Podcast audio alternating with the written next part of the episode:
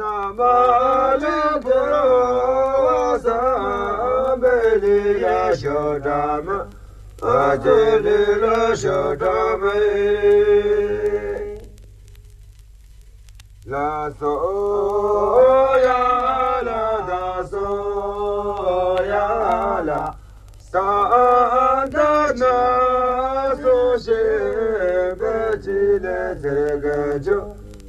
走起了这个街。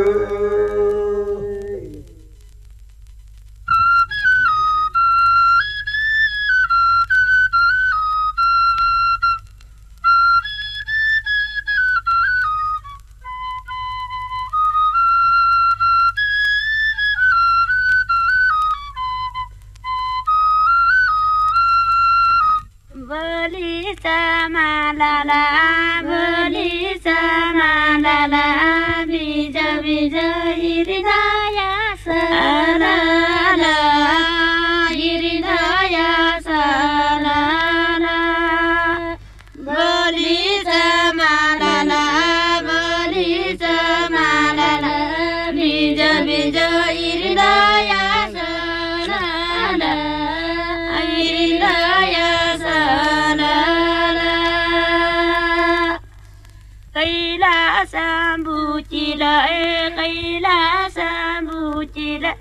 Zamrebashi Sayinandu Chila Sayinandu Chila Kailasa Bujira Kailasa Bujira Zamrebashi Sayinandu Chila Sayinandu Chila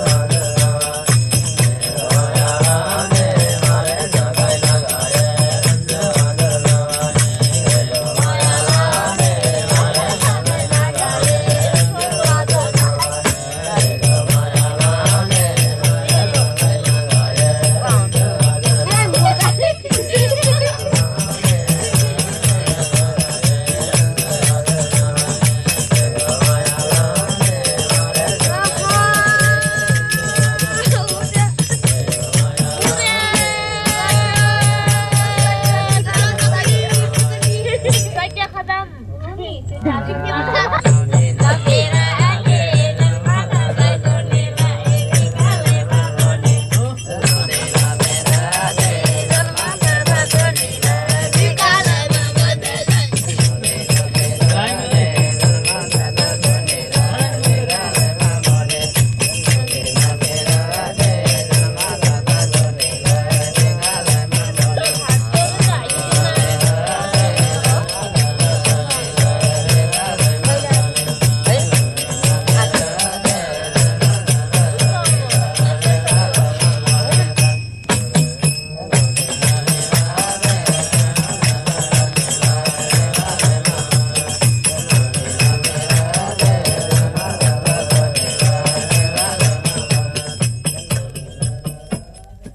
回来，这里是正在直播的《行走的耳朵》。刚才听到的这一段是一九六五年的尼泊尔音乐的田野录音，这是 Con l a d y Yes。下午在群里问马布法语好不好，打错字了，就是打成了法语好不好。想要翻译这个人的名字。哎，法国的社会人类学家，也是位电影导演，他有很多很多的头衔。很重要的是，他有这个喜马拉雅藏语人群的这个文化研究专家。他在六五年在西藏和尼泊尔。两地或者边境部分录制了很多很多的电影。这张唱片我不知道是妙手偶得，还是说它整个的这个巨大的这个文化研究工程的其中的一个侧面。总之，这张唱片就显示了喜马拉雅两侧的不同的文化的风景。那么以前我们在节目里曾经讲关于西藏的民歌，很少在当年的录音里出现。我说的还不是现在听到的所谓的民俗歌曲啊，是那种类似于青藏高原那样的长调某一个地区的民歌。非常藏式民歌吧，原始的很少有，大部分都是宗教歌曲，还有仪式歌曲，哎，仪式歌曲和民俗音乐。那么这张当然也不例外，但这张的特点是它的民俗音乐是围绕着这个保护神的一个搬迁仪式加德满都这个来进行的。那么这几首歌我把它串在一起，有战歌，有吉祥颂，有丰收之歌，还有小女孩们演唱的宗教歌曲，大概有四首，我把它混在一起，大概三四分钟吧。一九六五年的时候，在在整个的这个西方，实际上已经有一种风潮，就是在学术界会有这样的一个东方学的这个热潮吧。很多的社会学、人类学的工作者，他们在研究的同时，也伴随着很多的田野录音和这样的关于音乐方面的音乐人类学方面田野工作。这些采集和记录，对我是非常感兴趣的。但是好像是收不完的，特别特别多，海量的出版，世界各地都有。在那个年代是最。疯狂的采集世界各地的民俗音乐的这样的一个，当然法国又是重中之重了。今天的这个 Yes，他录的这个西藏的歌谣，在我看来是在我众多的关于这个藏区、尼泊尔或者说喜马拉雅周边的黑胶唱片里面，我觉得算是非常可听性非常高的，而且录音效果也非常的好。对，而且阿飞，你会不会比如说在收藏某一个领域的这些唱片以后，你自己会再做一些整理？其实这些资料非常的庞杂，我觉得对于收藏者来说。他自己也是需要有这个梳理的。我几乎没有什么梳理的能力，只是说什么好听，首先是找好听的听嘛，然后听着听着就想研究一下到底是干嘛的，怎么样弄的，然后顺着这种兴趣点再去激发吧。有群里的听众说：“哎，耿大夫说，原来我们吹牛是要打草稿的，当然是要打的。人年纪大了，毕竟为奴二十年，脑子已经不像以前好用了。一些曲目的基本信息啊，唱片的一些曲目的名字啊，时长啊，都需。”要提前做一些准备。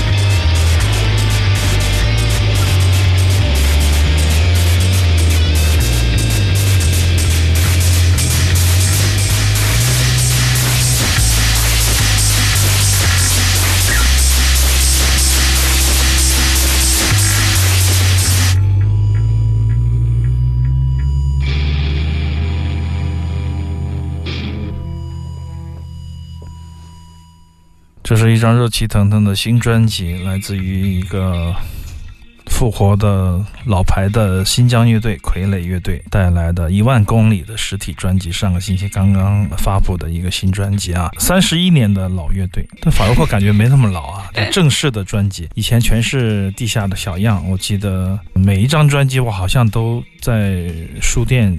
销售过，那现在有一些老的这个傀儡的当年的一些专辑都非常少见，也非常昂贵了啊。这张专辑哪出的呀？这张专辑是他们自主出版，没有签任何的公司。非常的有意思的是，请了不同的音乐人跟他们一起合作。五条人的阿茂、舌头的吴吞、高虎、朱小龙、老狼、张伟伟、老丹。现在听到的就是马木尔和傀儡的《三十二天》啊，这一首歌曲。原来的这个版本是维语的版本，现在。改成汉语的版本，并且马木尔用了这个，先把录出来以后交给了老马，老马再用效果器、贝斯做一些噪音的部分的合作。这张专辑很好听啊，我觉得七十年代末，包括茂涛跟法鲁克、跟傀儡合作的，特别是老狼和傀儡合作的那些歌都非常的好听，难以想象哎，极具流行气质。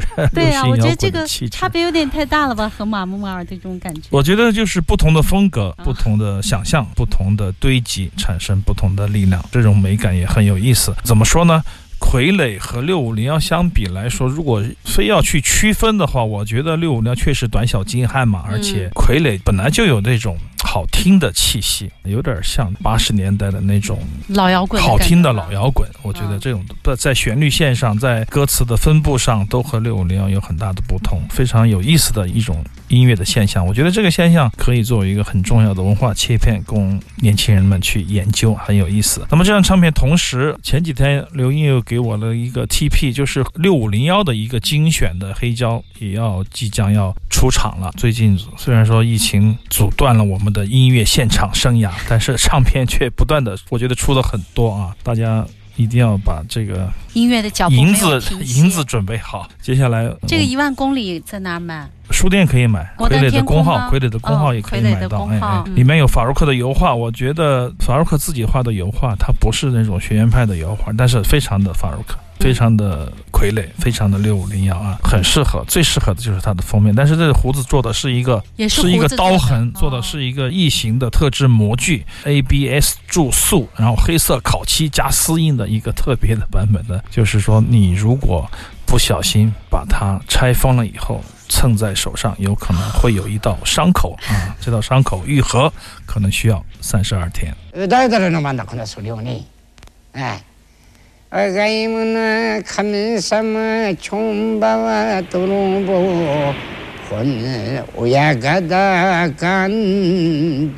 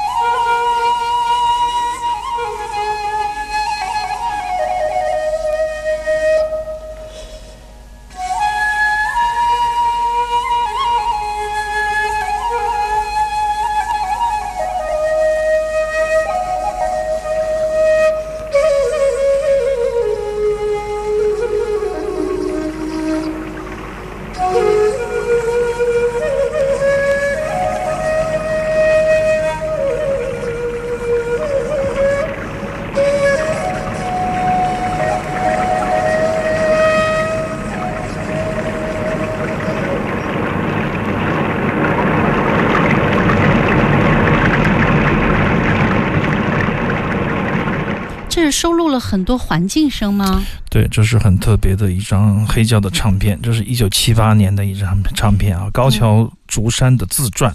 这个唱片名字叫做《韩波》，呃，高桥竹山，我记得我们节目里应该是十五到二十年前，我们曾经嗯推送过这样的一位三味线的金青三味线的演奏家，但是我们却从来没有听过他的吟唱民谣和他吹尺八啊，在这个唱片里面，他就很很特别的啊演呃哼起了小曲儿，一边说一边还讲他关于尺八的一些。呃，观念包括还演奏演奏了一首啊，特别好。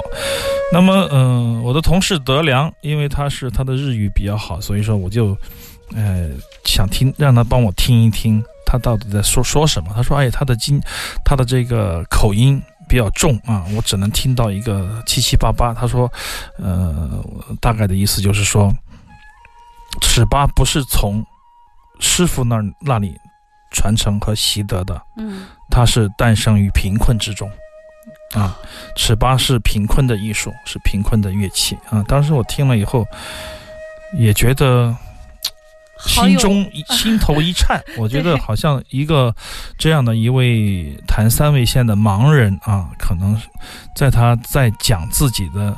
对音乐的认知的这张这一张唱片里，他会用怎么样的心态去讲？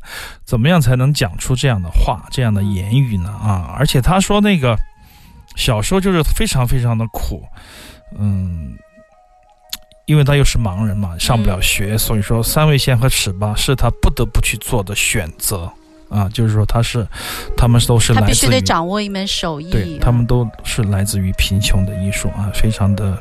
震人心魄。虽然言语非常简单，曲目也很短小啊，但是带给我的震颤啊，却是永恒的、持久的。还有一个就是这张黑胶唱片的名字就让人觉得想要去购买它，以韩波吧，对，看就在冷天去弹拨一样一样乐器，而且曲目名字也非常的好，即使是用中文去。呃，构想这个哎日呃 这个日日日文汉字的意思，你都会觉得有意思哈。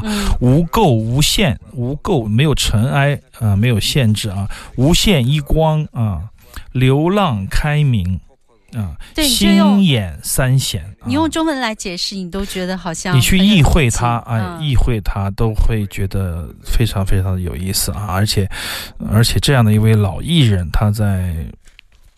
嗯，他的历史生涯中很有罕有的去吟唱或者说是演奏三味线以外的乐器。那么今天就是把这这段很特殊的啊几分钟的一个小音频跟大家来分享他呃唱民歌和演奏尺八，非常珍贵的两分多钟。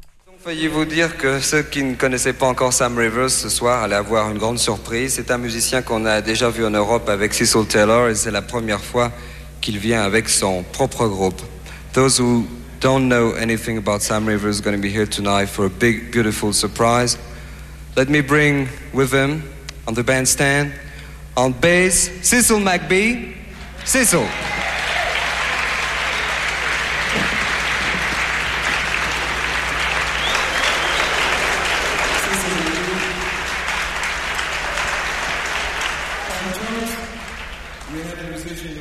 On his own albums and on other records with Forrest Sanders.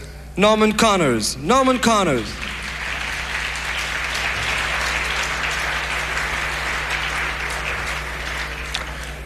And now one of the real giants of the tenor saxophone, flute, soprano, and piano, Sam Rivers.